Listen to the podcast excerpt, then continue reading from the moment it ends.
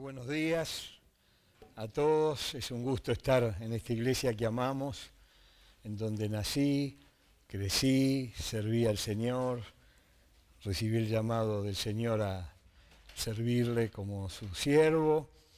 Estudié, conocí a mi esposa, nacieron mis hijas, así que eh, estamos muy contentos. Y en la semana, como trabajo cerquita, voy, vengo más de una vez y siempre tengo presente en oración a la iglesia. Así que gracias al pastor por su invitación.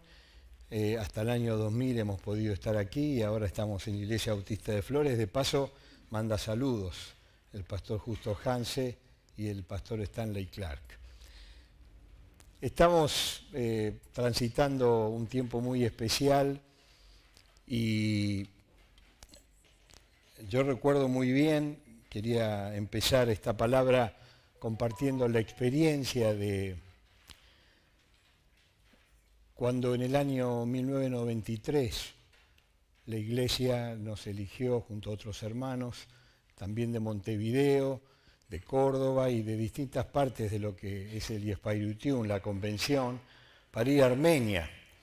Armenia se desprendía de la Unión Soviética y, y estaba mi padre y mi madre allí sirviendo y fue un tiempo tan hermoso, en un país desmoronado, dos horas de luz, dos horas de agua, con el derrumbe de más de 70 años de una locura ideológica que se desmoronó.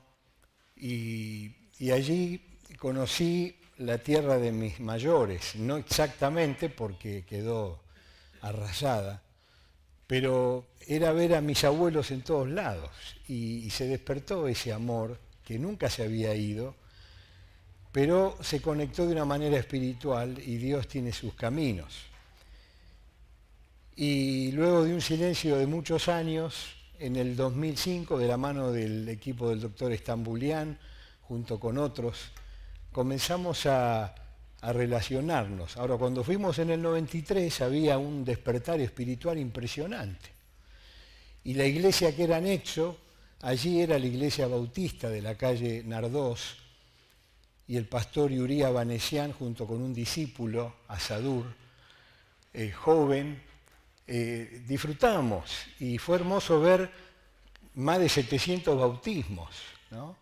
Y estaba el, el pastor Yurí, que era alto, y mi papá que era petizo. Entonces, los altos que vengan de este lado, los petizos de este lado, y así se bautizaban y era ver ese despertar hermoso. Y a partir de ahí, Dios tiene sus caminos, y de a partir del 2000 se despertó en mí un deseo muy grande que se plasmó desde la medicina y pudimos ir varias veces.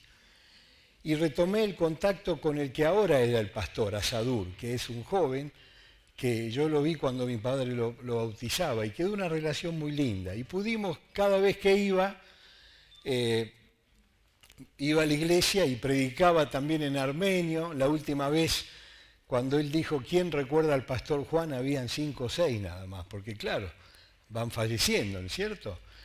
Y, en ese nexo que quedó, eh, se generó un, silencio de, de dos años, y cuando comenzaron a haber rumores de guerra y cosas así, en el 2018 el Señor puso en mí una carga especial. La verdad que no podía descansar, oraba todo el tiempo. Y tuve que ir a Montevideo, invitado por la iglesia nuestra hermana allí, y le dije al pastor Pedro, Pedro, ¿qué podemos hacer espiritualmente por Armenia? cómo podemos seguir ayudando? Y él dice, vamos a poner en oración y empezamos a orar. A los 15 días de ese encuentro, un uruguayo trabajando en la Asociación Billy Graham le dice, tengo libros para discipulado en armenio. ¿Les sirve a ustedes? Entonces Pedro me dice, Miguel, tenemos un montón de libros para llevar. Y digo, ¿por qué no vamos? Y empezó ahí a, empezamos a soñar. Y entonces eh, le transmití yo a mi hermano, a algunos hermanos de aquí, y el Señor empezó a despertar el deseo, y los del norte también se despertaron, gracias a Dios, y los de, los de acá, de allá, y, después el Minutium de aquí, qué sé yo, la cuestión que se armó todo y Dios me utilizó eh, de manera sencilla para hacer de nexo con Asadur y la iglesia de allí, Y Asadur me decía, yo no conozco nada de lo que están armando, pero como es Equisian y la iglesia que conocemos, bienvenido sea. Y se armó todo, Alemania, eh, eh, Estados Unidos, eh, todos los, países donde está la diáspora, para ir y llevar y hacer un lanzamiento de más de 100 iglesias bautistas, nazarenas, de la comunidad cristiana, para dar este material de discipulado. Eso fue, eh, estaba planeado para octubre. Yo había ido en julio, de la mano de los médicos, y volver a ir en octubre era difícil por lo económico y otras cosas más. Los hermanos que iban de las iglesias eran ayudados por sus iglesias, y yo entendí que tenía que parar allí. La cuestión que faltando 10 días empecé a estar inquieto y, Diana me decía, no querés ir, pero ya faltaban 10 días. Y bueno, y Asadur me llama y Pedro y me dice, Miguel, sería importante. Bueno, entendí que había que ir, así que vamos a ir, pero 3.500 dólares un pasaje es un disparate, ¿no es cierto? Y, no se conseguía. Y yo dije, si el Señor quiere voy a ir, voy a gastar menos de 1.500 dólares y voy a ir si Dios quiere. Y la cuestión que el email me mandó una promoción con Level, que jamás escuché, eh, a Barcelona. Y entonces en Barcelona se prendió Barcelona, ya no por Messi, eh, ni por la final que iba a jugar la Libertadores River y Boca, sino porque había algo ahí, ¿no? Y entonces, por menos de ese valor, terminé viajando a Armenia por cinco días de una manera increíble con Georgia Airways una línea nueva, casi desconocida. Eh, y llegando a Barcelona a las 5 de la mañana y teniendo que volver a hacer todo el check-in, estaba yo ahí a las 6 de la mañana esperando y el Señor me movió con la idea de tener que hablar con alguien de Cristo. Y me incomodó, como cuando el Señor habla, ¿no? Y dormitando hice el trámite para ir con Georgia Airlines, todas caras raras, idioma raro. Y estando viajando para Armenia, cuatro horas y media de vuelo, a la media hora un pozo de aire me despierta y el Señor me dice, tenés que hablar de Cristo con alguien. Y yo piso a mirar, digo, Señor, ¿qué, qué hago ahora acá? ¿no? Pasaba la zafata, miro, ¿dónde? ¿No es cierto? Y entonces de golpe miro un hombre en la otra punta y tengo la convicción de ir a hablar con él. Me paro y le digo, Señor, ¿usted habla español? Me dijo, sí, en un idioma raro. Le dije, mire, yo soy cristiano y Dios me pide que le hable usted de Dios. Y el hombre emocionado dice, Parkester. Y yo le digo, ¿usted es armenio? Sí. Y nos abrazamos. Y, le digo, ¿y qué está haciendo acá? Dice, vivo en Barcelona hace unos años y la cuestión es que este hombre empezó en su casa ortodoxo a decir el Jairmer todos los días, el Padre Nuestro, antes de ir a trabajar con sus tres hijos, todo adverso. Él dice, Dios nos va a guiar en esta ciudad, y así salían a trabajar.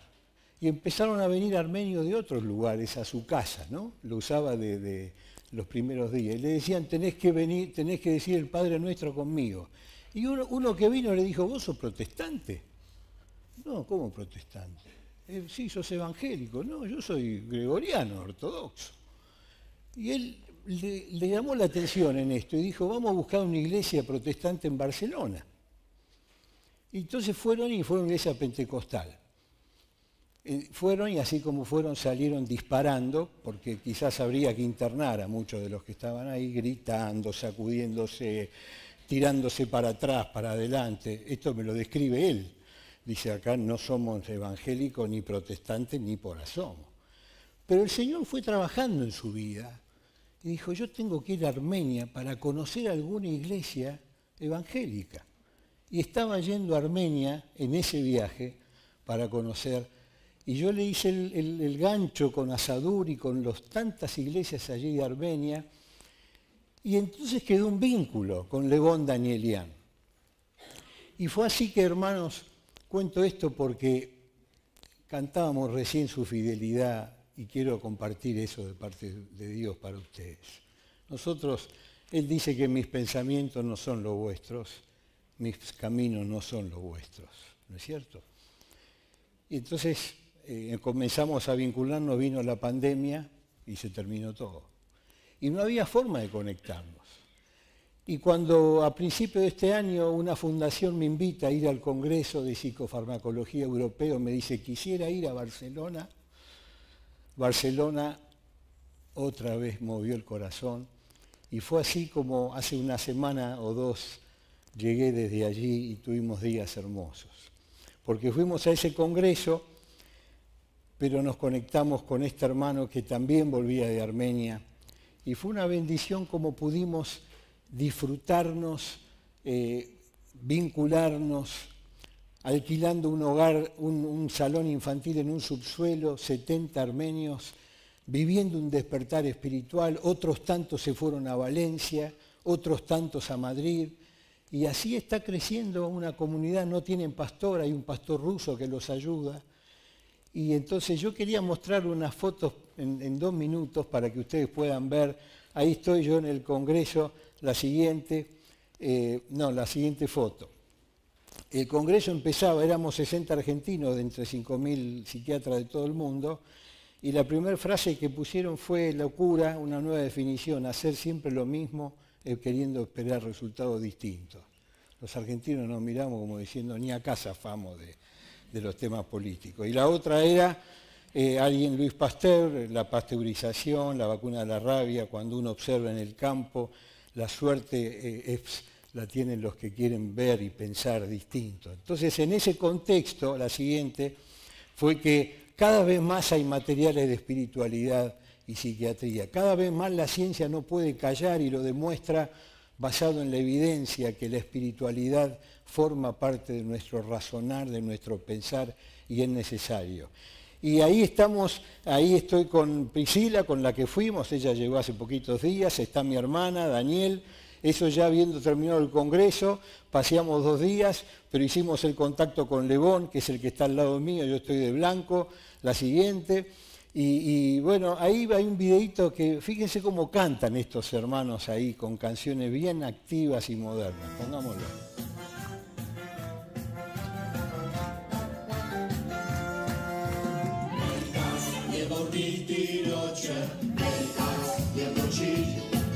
Cuando vayan a Barcelona tienen donde ir, ¿eh? muchos de los que están acá, los esperan.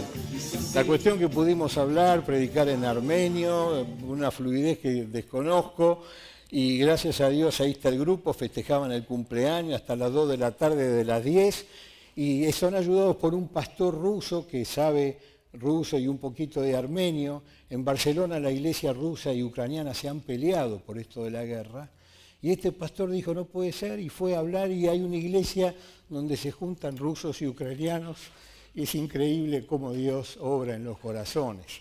Ese hombre ahí de remera negra, medio así, fortachón ahí del medio, es el pastor eh, ruso. El que está de saco y corbata es el presidente de los pastores de Barcelona, que un año atrás me invitaron no sé de dónde a participar de un Zoom y, yo lo conocí y cuando le conté me dice, ¿cómo nos vamos a ayudar, hermanos? Y, se hizo el nexo para que tengan personería jurídica y ahí está Bogós, está Miguel, está Lebón y hay otros más, la siguiente. Y ahí estoy en la iglesia rusa con una hermana, ahí sí hablé castellano y la hermana rusa eh, traducía. Y la siguiente, en el Mediterráneo ya hubo dos bautismos y damos gracias a Dios por lo que Dios hace. Y en este contexto es que eh, yo quiero compartirles, porque cuando decimos que somos hijos de Dios, es inherente eh, entender lo que es la voluntad de Dios, una palabra que la usamos mucho. Hay tres voluntades de Dios. Una es la voluntad soberana, ¿no es cierto? Dice el apóstol Pablo en Efesios, desde el principio de los tiempos. Es una voluntad soberana donde ni vos ni yo eh, podemos, ni sabemos. Y sigue habiendo gente que pone fecha al segundo retorno de Cristo. Y, dijo el Señor Jesús que ni Él sabe.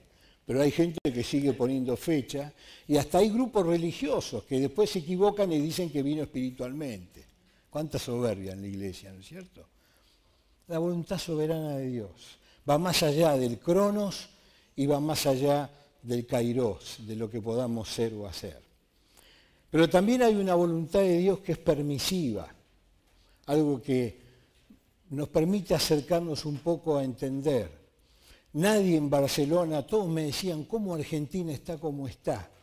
No pueden entender que un país tan rico como el nuestro esté como esté. Y uno dice, ¿por qué Dios? ¿Por qué Dios hace esto? Dios no lo hace. Dios lo permite. ¿Por qué Dios permite tantas cosas hoy? ¿Por qué pasa lo que está pasando ahora en Gaza? Que no tenemos ni una duda ni un minuto de identificarnos con lo que no es terrorismo, pero de ningún modo justifica todo lo que se está viviendo y lo que está pasando. Dios permite. Ahora, Dios permite quiere decir que Él avala. Nuestro andar y nuestro comportamiento hace que Él tenga que retirarse porque por amor sigue, pero no pudiendo ejercer de manera directa. La voluntad permisiva de Dios existe, está en nosotros. ¿Cuántas cosas aprendemos nosotros aplicando eso, ¿no es cierto? Y terminamos diciendo a los que aman a Dios, todas las cosas ayuda a bien. Un tiempito atrás hablaba con una persona, me dice, yo conozco mucho la Biblia. Ah, sí, dice, sí, hay una frase bíblica muy linda, no hay mal que por bien no venga. yo le digo, ¿dónde lo leyó eso? En la Biblia. Dice, ah, digo, ¿usted lee la Biblia? Sí, ¿dónde está? No me acuerdo. No tiene la menor idea. Esa es una paráfrasis tan extremista que distorsiona todo lo de Dios. Eso es un refrán popular que cantaba mi abuela Ana. Eh, es preferible reír que llorar, ¿se acuerdan de esa canción? Sigue siendo el coro lema en Argentina. A los que aman a Dios, todas las cosas ayudan a bien, esto es a los que conforme a su propósito son llamados. Moisés invita a ir a la tierra prometida, a la tierra de Canaán y dice Dios manda los dos espías, ¿no es así? Conocen la historia, ¿no? Los dos espías por cada tribu. Ahora, cuando uno va al libro de Deuteronomio, la versión oficial es esa, pero la realidad es otra cosa. Dios dijo, vayan y conquisten la tierra. La tienen, es de ustedes. Abrí el mar rojo, hice milagros, Estoy pidiéndoles que cambien la mentalidad de esclavo, que la transformen en una mentalidad de libres, de independientes. ¿Y el pueblo qué hizo? Cuando Moisés dijo que obedezcan a Dios. Dice que el pueblo fue y le dijo Moisés, para, para. No, no. Mandemos espías. No fue voluntad de Dios que manden espías. Dios permitió. Y Moisés dice, Dios dijo, ya que quieren ir, vayan. No porque ellos no, no hayan creído, de hecho los espías fueron y volvieron y dijeron, es verdad lo que Dios nos dijo. O sea, creyeron, pero no vamos a poder conquistar la tierra. Salvo dos, Caleb y Josué, que tenían una mentalidad de fe, ellos sí se animaron. Pero los demás necesitaban comprobar, porque todavía tenían mentalidad de esclavo, cuando Dios los llamaba a que ejerzan una mente espiritual, una mente de aquel que dice que es cristiano, que tiene que vivir como Dios quiere. Y esa es la voluntad perfecta que Dios quiere. Pablo dice en Romanos 12, 2, renueven vuestro no espíritu, no físico, renueven el entendimiento. ¿Para qué? Para que comprobamos, comprobemos la voluntad de Dios que es agradable y es perfecta. Es así, ¿no es cierto?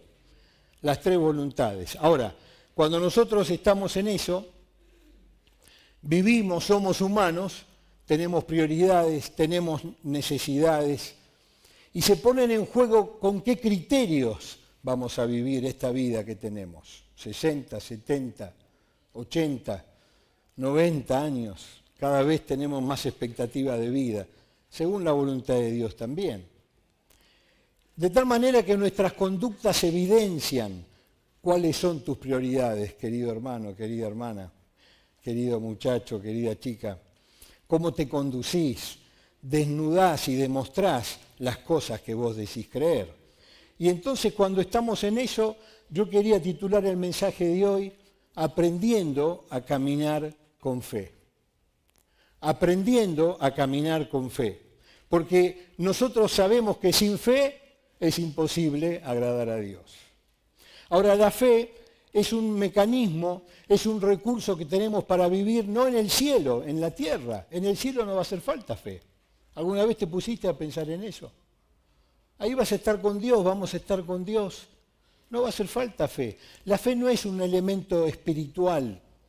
La fe es un recurso que tenemos en nuestro cerebro y que de niños lo tenemos que entrenar.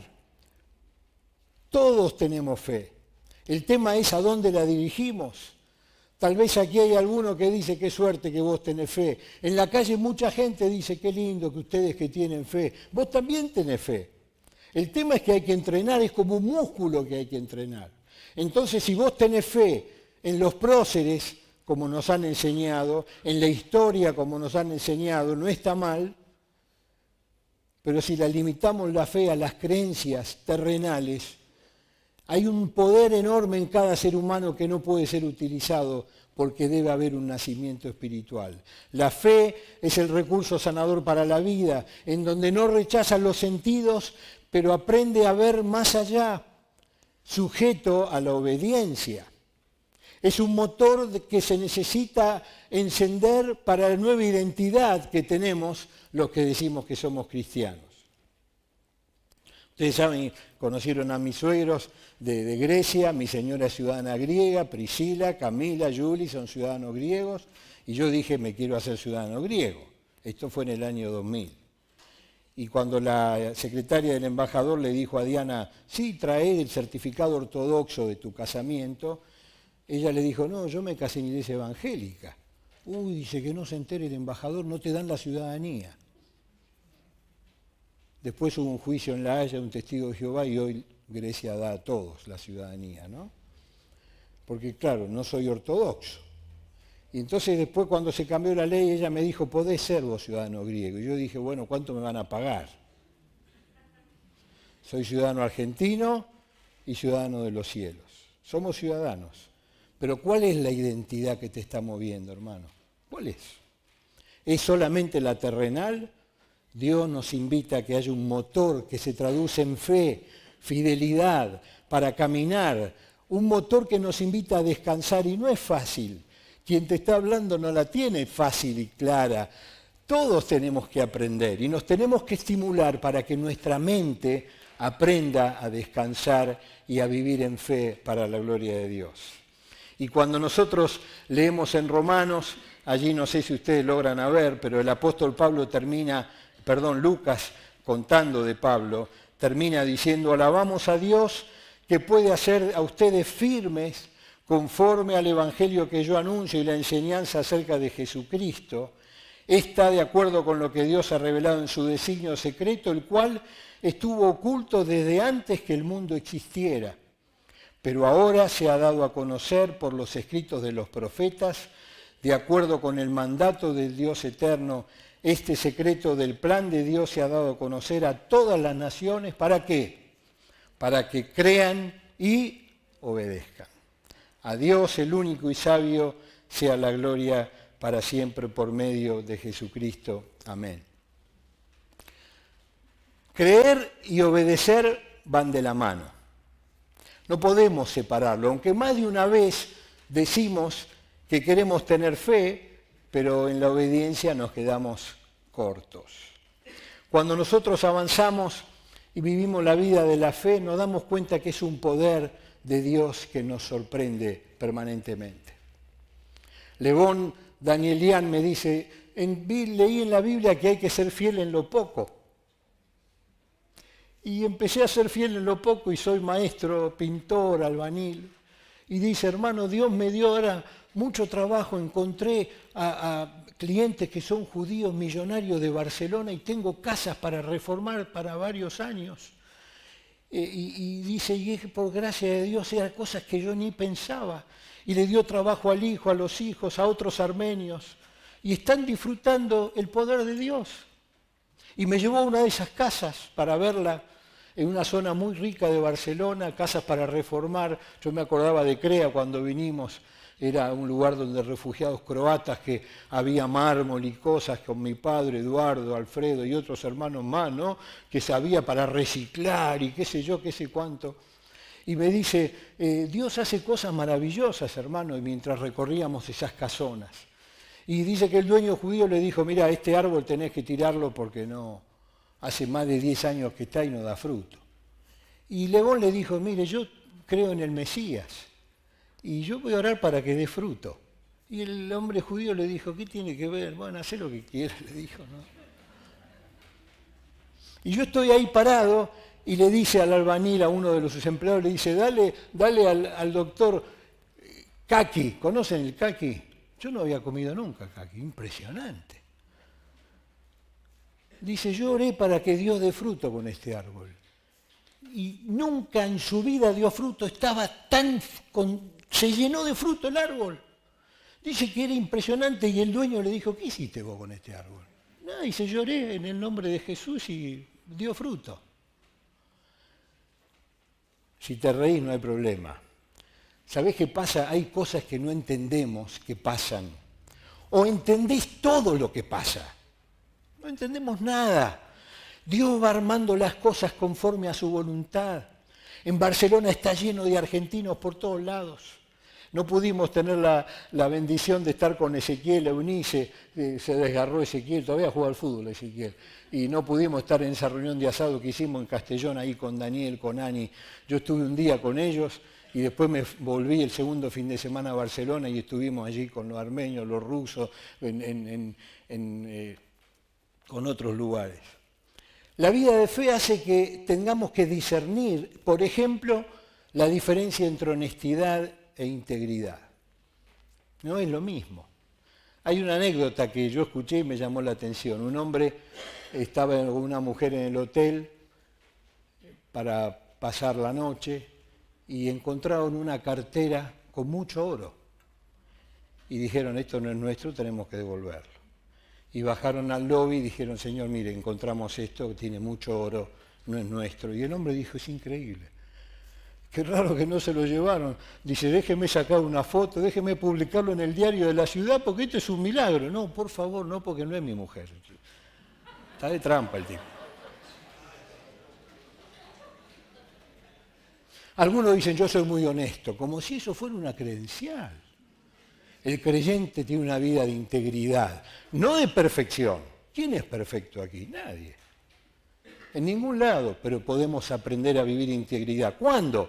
Cuando el creyente ejerce su ciudadanía, vive la vida de fe y dice quiero aferrarme a las promesas de Dios. ¿Por qué?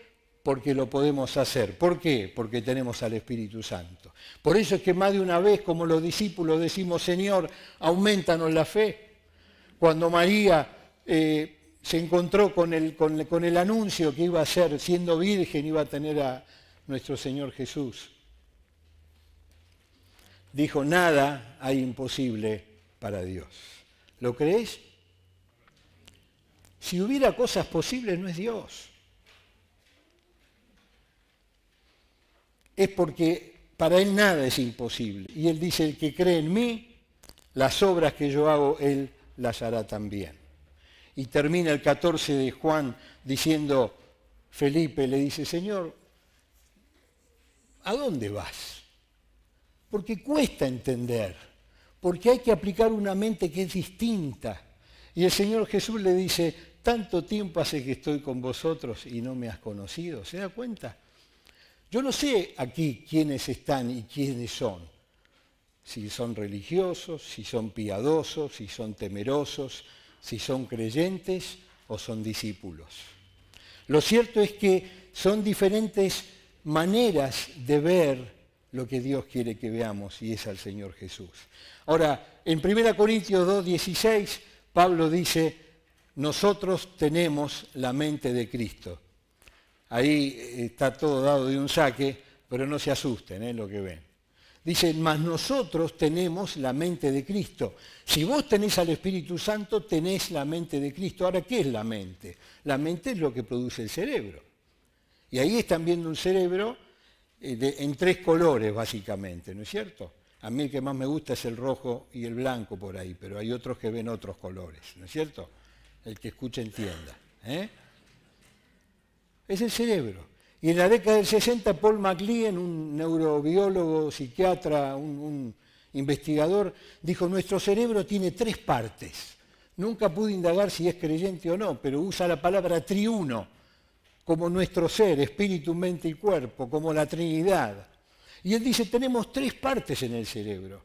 Hay una parte primitiva, que es la más inferior allí, que está el cerebelo, el, el bulbo, la protuberancia, que es la parte instintiva, es la parte más animal, se llama cerebro reptiliano, es la que median los instintos, lo que tiene que ver con la supervivencia y con decisiones que, en donde no media la reflexión. En otra instancia superior hay otro cerebro que lo envuelve, que se lo llama cerebro límbico o cerebro mamífero, que es el cerebro de las emociones, es, el cerebro que vive con inestabilidad, que está siempre tensionado, que cuando manejas, viste, se arrebata, que das un golpe y si rompiste o, te fracturaste, o es, es eso que está ahí en todos nosotros. Y también los recuerdos placenteros, los displacenteros, todo lo que tiene que ver con las percepciones conscientes, no conscientes, los sentimientos, todo lo que nos va pasando, que desde niños vamos incorporando. Pero está el otro, que es el neocórtex, que es privilegio de los mamíferos creados a la imagen y semejanza de Dios. Génesis 1.26. Hagamos conforme el hombre a nuestra imagen y semejanza. Les pregunto de paso, ¿Dios hizo los planetas?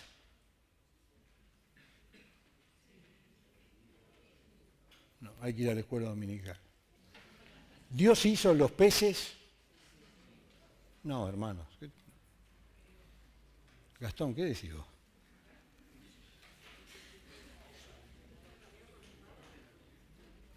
Dios dio la orden, su palabra lo hizo.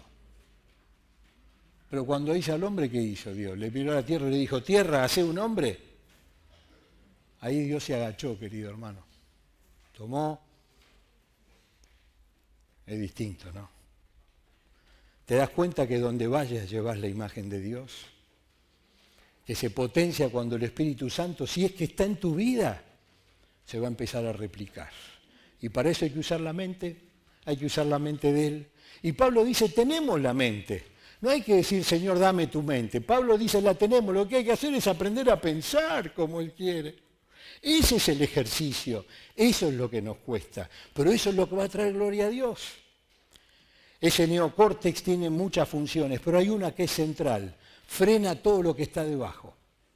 Cuando tomás alcohol, cuando tomás drogas, cuando tomás sustancias que no son buenas, inhiben a lo superior y aparece lo de adentro. Por eso que se ven las cosas que se ven. Por eso aparecen las desinhibiciones. Pero cuando el Señor gobierna el neocórtex, porque vas conociendo su palabra, vas aprendiendo, vas usando la cognición, Él va transformando todo tu ser y ese es el objetivo, transformarnos a la semejanza de Él. Por eso esto sucede únicamente cuando nosotros nacemos de nuevo. Por eso Nicodemo, ni aún con todos los valores en su neocórtex, Jesús le dice, a eh, Nicodemo, vos sos sacerdote y no sabés. Tenés que nacer de nuevo. Por eso que, como decía Daniel, eh, como pastor, como testigos, discípulos, cada uno de nosotros llevamos la palabra, hay que nacer de nuevo. Argentina necesita creyentes de verdad, si no, no lo va a cambiar más a mi ley, este, el otro, no lo va a cambiar nadie porque la corrupción está en cada persona y se hizo reina, más en unos, más en otros, pero es reina de nuestras vidas y así está el país. Hay que nacer de nuevo. Y Watchman Nee decía algo que nunca me voy a olvidar, él no remienda, no lava y plancha lo remendado, da un corazón, te pone una tela nueva, te da una vida nueva. Por eso yo en esta mañana quiero invitarte a que si no tenés este, esta revelación de Dios, no lo demores. Te acerques a Jesús y le digas, quiero nacer de nuevo. Tal vez estás en un embarazo espiritual, tal vez te falta poquito, Tal vez estás todavía ahí. La Biblia dice que sea hoy el día de la salvación. Por muchas cosas, que sea hoy para no perderte más cosas que Él tiene para tu vida. Por eso queremos usar la mente de Cristo, renovamos, como dice allí en Efesios 4:23, en el espíritu de nuestra mente. Y lo renovamos con la fe en un Dios de imposibles, porque si es un Dios de posibles, ¿para qué lo queremos a Dios? Dios es un Dios de imposibles que nos invita a descansar en lo que para Él es natural, para nosotros no. Para Él es natural, para nosotros no. Estábamos reunidos con Guillem Correa en la Plaza España, uniendo a los armenios, los rusos, para que tengan personería, y este pastor eh, del grupo allí en España, feliz de poder ser utilizado por Dios para estas cosas. Uno de estos armenios, llamado eh, Miguel, dice en un castellano débil, le decía yo, quiero que la iglesia tenga personería legal. ¿Por qué personería legal? Le dije yo. Y Lebón le dice en armenio, contá tu testimonio. Y entonces lo contó Miguel. Había venido a Argentina saliendo de Armenia sin trabajo, con su esposa, con un bebito, embarazada del, segundo hijito, joyero. Vino acá, estuvo en la calle Libertad un año Vino la crisis en nuestro país desde el del 2001, ¿recuerdan? Y dijo, me vine de allá para acá, mejor me voy rápido de acá. Y se fue a Barcelona, ilegal, joyero. Y, empezó a trabajar con una cadena de, joyerías, trabajaban en forma así ambulatoria, en negocios. Y a los dos años, tres años había nacido su hijito, ya pensando qué lindo, vamos a crecer, ya no nos van a explotar, ya podemos tener irrumpen en su casa la policía y lo ponen preso para estar 10 años preso porque estaba en algo ilegal, en algo no santo, sin conocerlo.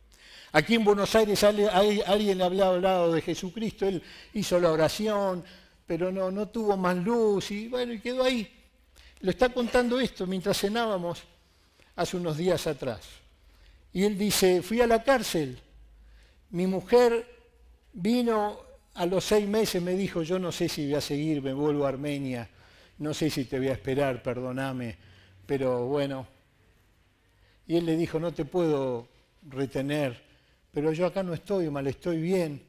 Y hay algunos que me hablaron de la fe, como cuando fui a Argentina. Y estamos bien con dos o tres presos, y estamos bien. Pero no te puedo obligar a hacer lo que quieras. Y la mujer desesperada, y una persona de estas que va a este salón de fiesta de la iglesia, de esta nueva, le dijo, ¿por qué no hablas con Lebón el pintor? Y Lebón le dijo, vamos a orar, ya casi hace un año que está preso, no puedo estar diez años, no tenemos plata para abogados, ¿qué vamos a hacer? Y él le dijo, Dios es un Dios de imposibles, oremos para que Dios haga un milagro, no sabemos qué, ni cuándo, ni cómo, pero no te desanimes, espera, no te vayas. Ella dijo, me voy a ir a despedir a mi esposo. A la semana siguiente se fue a la cárcel, fue, se presentó y le dijeron, espere, vino muy temprano, todavía no. No, vengo para despedirme de mi esposo, espere, espere que ya va a salir. ¿Cómo va a salir? Sí, ayer a la noche le dieron la orden que lo deje de libertad. La mujer no entendía nada, se abrazaron, se iba a ir, iba a romperse el hogar.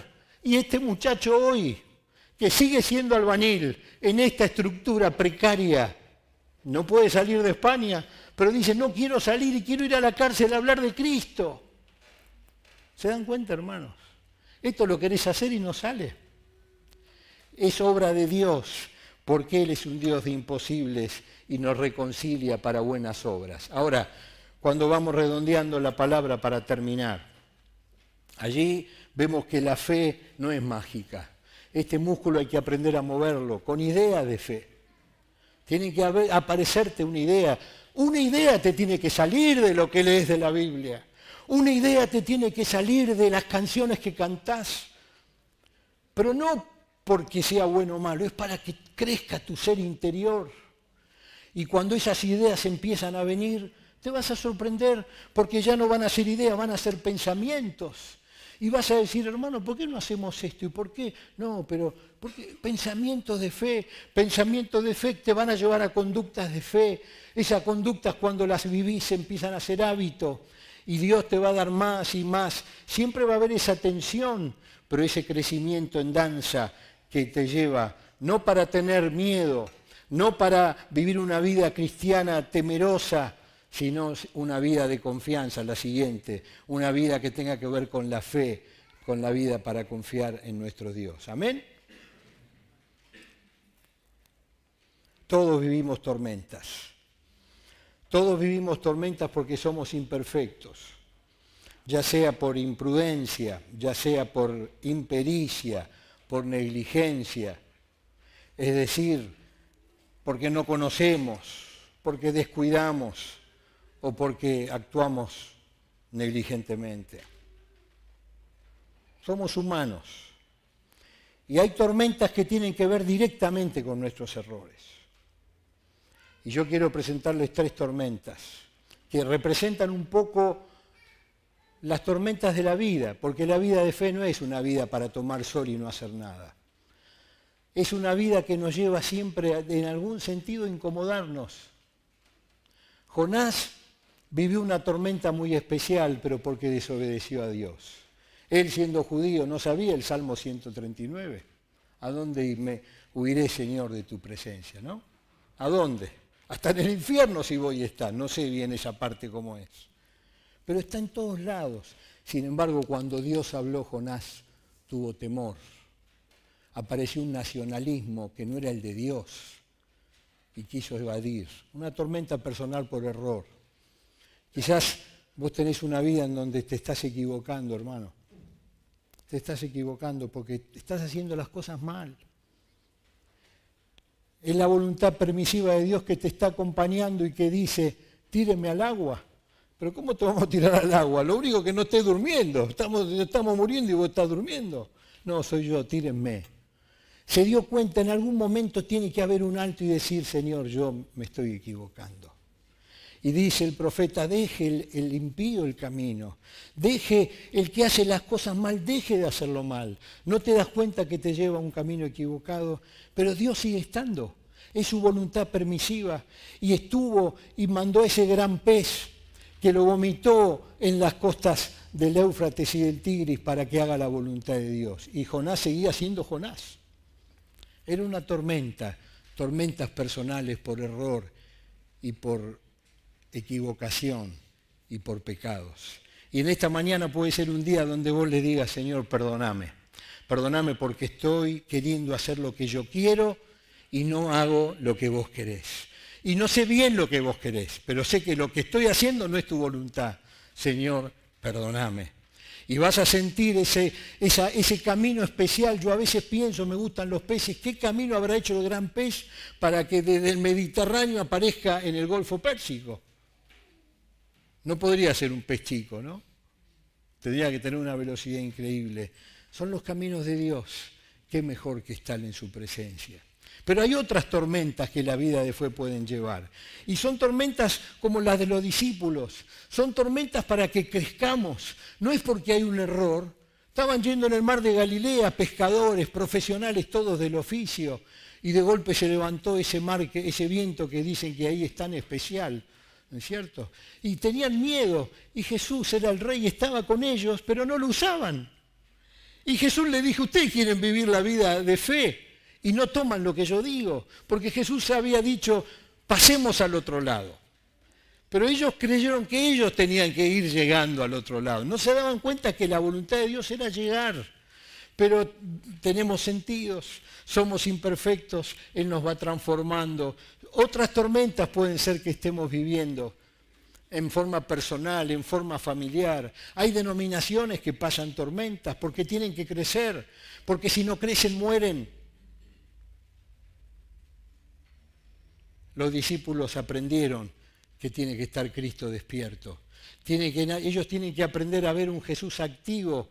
Y ahí si hay que despertarlo, hay que despertarlo. Jesús hizo todo eso para que aprendan ¿Qué estará haciendo en tu vida, querido hermano, para que aprendas? No, no estés tan mal. Él quiere que aprendas. Te va a bendecir, tranquilo. Pero deja que esté activo, deja que Él lleve, deja que Él gobierne. Encomendate a Él. Tranquilo. Vas a pasar al otro lado. Yo no sé lo que te está pasando, no sé lo que me pasa a mí. O qué puede pasar, lo que sí sé que vamos al otro lado con su poder. Ese es otro tipo de tormenta. Y hay otra tormenta que tenemos los de la vida de fe, que incluso haciendo todo bien, no sale todo bien. Pablo quería ir a España, pasar primero por Roma, y Dios lo llevó a Roma, ¿se acuerdan? Esos capítulos de Hechos, increíbles, ¿no? Uno ve ese viaje de Antioquía lo iban a matar los judíos, sacó la ciudadanía romana, momentito, paren, al, César acudiste, vas a ir al César, lo llevaron, más de doscientos y pico de presos, se levantó el mar, uno lee esos capítulos que te invito a que lo leas en tu casa, son apasionantes, y, Pablo dice, tranquilos, no va a pasar nada, pero comamos ahora porque lo que se viene es peor, cállate, vos que sabés, háganlo porque el ángel del Señor me mandó, Dios te va llevando donde vas y vas haciendo su voluntad. Y no entendés lo que te va a venir, te agarra mucho miedo, pero Señor, estoy haciendo tu voluntad, ¿qué es esto de ir? Bueno, no pasa nada, romanos, ningún preso se va a escapar, por favor no se maten, golpean, naufragan, hace frío, paran en una isla, eh, empiezan a hacer con ramas, hay una serpiente que lo muerde, lo dicen se va a morir, como no muere, este es Dios, es hijo de los dioses, y empiezan a convertirse personas allá. Los romanos no entienden nada, los etruscos tampoco. Llega a Roma, eh, lo ponen dos años en una cárcel, habla de con el Evangelio, sigue siendo siempre Pablo. Siempre siguió, siempre humano, siempre con sus necesidades físicas. Le dice a Timoteo, Timoteo, me van a mandar dentro de seis meses a una cárcel horrible porque ya sé que me van a decapitar. Segunda Timoteo, capítulo 4. Le dice, tengo frío, tráeme la capa que me olvidé en tu casa, tráemela, vení a verme, hermano, vení que estoy solo. Se fueron todos, seguía siendo humano. No dijo el Espíritu Santo me llena y tengo un calor bárbaro. No, no, no, tráeme la capa que me estoy muriendo de frío. Y venía a verme porque estoy solo, no dijo tengo ángeles que me rodean. No, no, la espiritualización no va. Lo que va es la mente cristocéntrica que va desarrollándose, que echa mano de los recursos de la familia de la fe. Y es para la gloria de Dios. Y dice, y tráeme los libros también, porque la cabeza no para.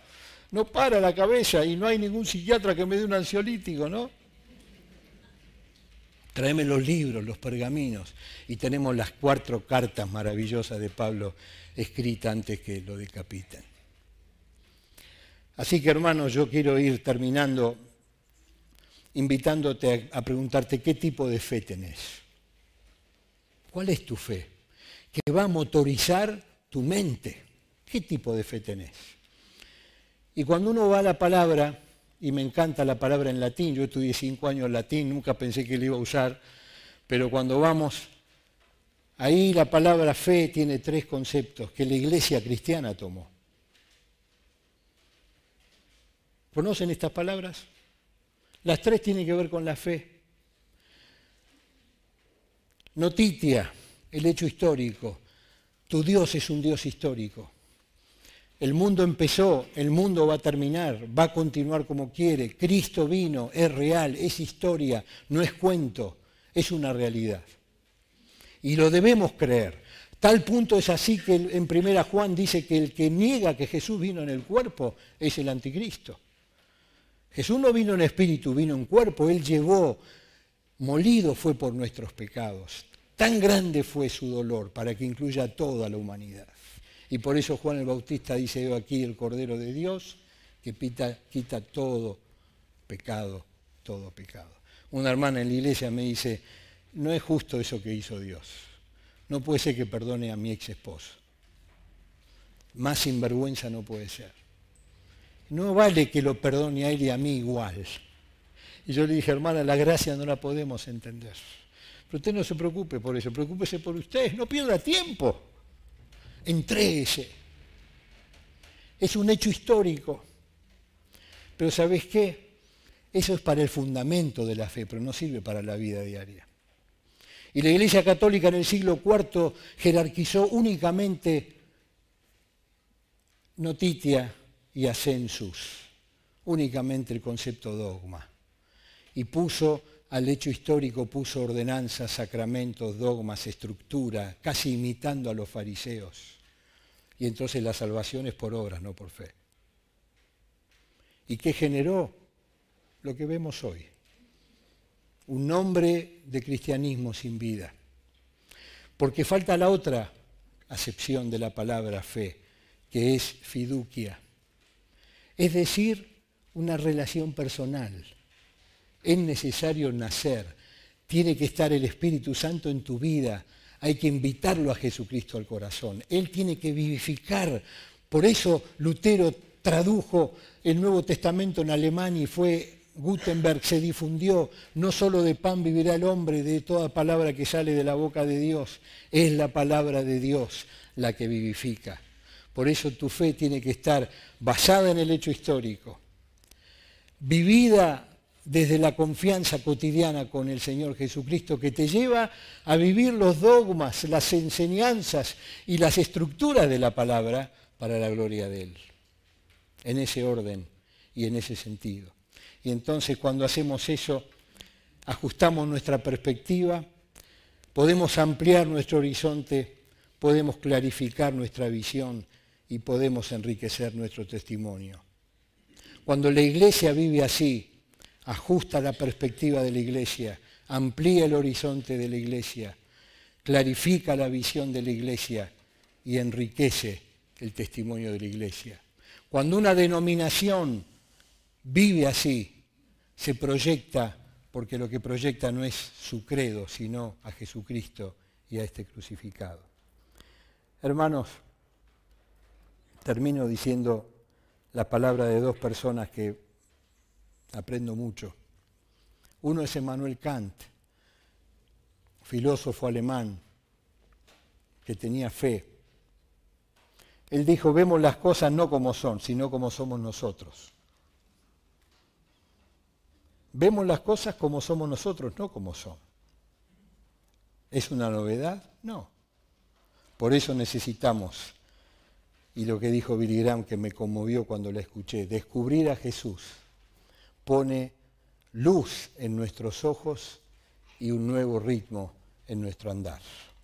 Y termino con el texto de Hebreos, capítulo 12, versículo 2. Esto lo hacemos, la nueva traducción viviente dice, al fijar la mirada en Jesús, el campeón que inicia y perfecciona nuestra fe. Autor y consumador de la fe. ¿Qué fe vas a practicar? ¿Qué mente vas a usar?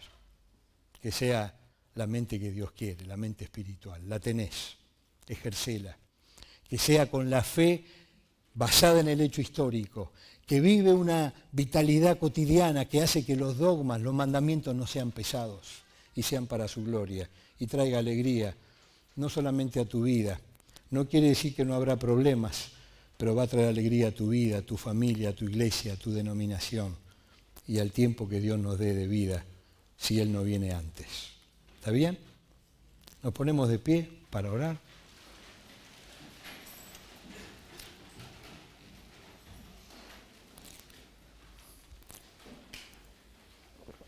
¿Por qué no lo haces en tu corazón, hermano? Inclina la cabeza y conforme te haya hablado Él, sin distracción, decirle cortito, Señor, esto lo entrego, esto lo quiero, esto quiero para mí, perdóname, te acepto, dejo este mal camino, no tiene sentido seguir, no sé cómo voy a volver, cómo voy a empezar, pero me apropio porque quiero pensar como libre, como hijo, como poderoso, porque soy tu hijo.